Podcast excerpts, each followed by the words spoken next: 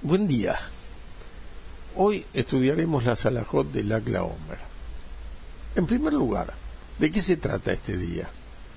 Lagla Omer, o el día 33 de la cuenta de Omer, se interrumpen los días de duelo que se extienden desde la finalización de Pesach hasta ese día. Pero ¿por qué hacemos el duelo?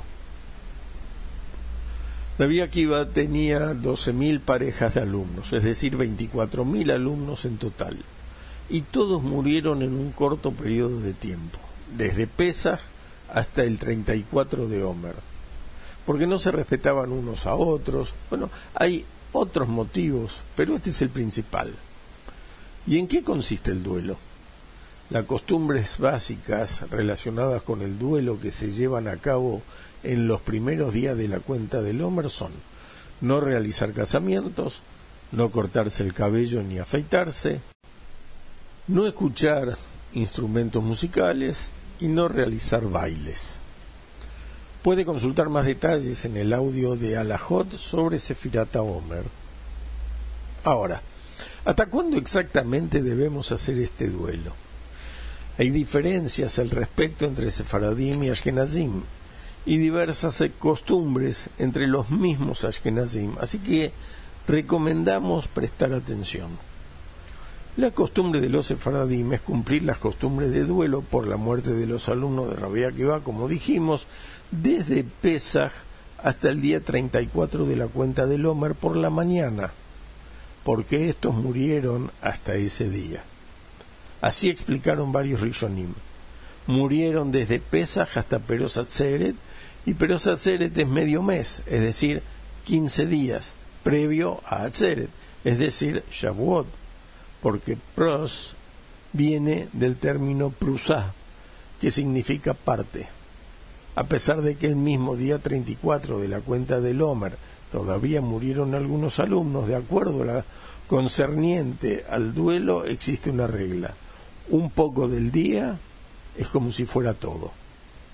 Por lo tanto, se flexibiliza la alajá desde el día 34 del Homer por la mañana, luego de la salida del sol. De acuerdo a la costumbre de los Faradim, entonces, desde el día 34 de la cuenta del Homer en adelante, ya no es necesario llevar a cabo costumbres de duelo, y se permiten todas aquellas cosas prohibidas desde este día. La costumbre de las eh, comunidades ashkenazíes es cumplir con las costumbres de duelo por la muerte de los alumnos de Rabbi Akiva desde Pesach hasta el Agla Omer. Y desde el Agla Omer en adelante no se llevan a cabo más costumbres de duelo y les están permitidas desde ese día.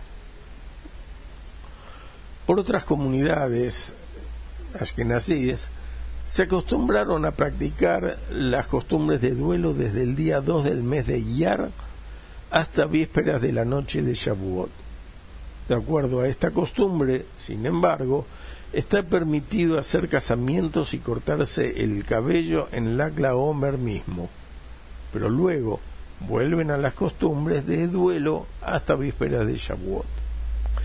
También hay comunidades ashkenazí que llevan a cabo las costumbres de duelo desde el día primero de Rosh Hodesh del mes de Iyar, o sea 30 de Nisan, hasta el día 3 del mes de Sivan por la mañana.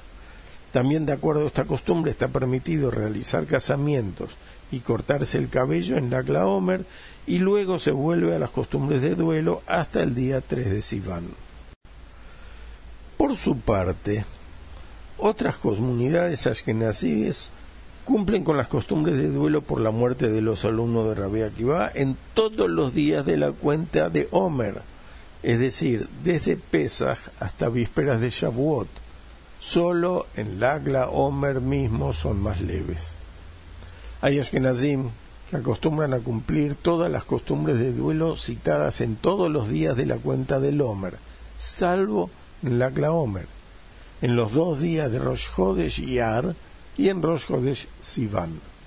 Hay otras costumbres aparte en relación a desde cuándo y hasta cuándo se practican las costumbres de duelo de acuerdo a los Ashkenazim, así que cada uno debe obrar de acuerdo a su costumbre.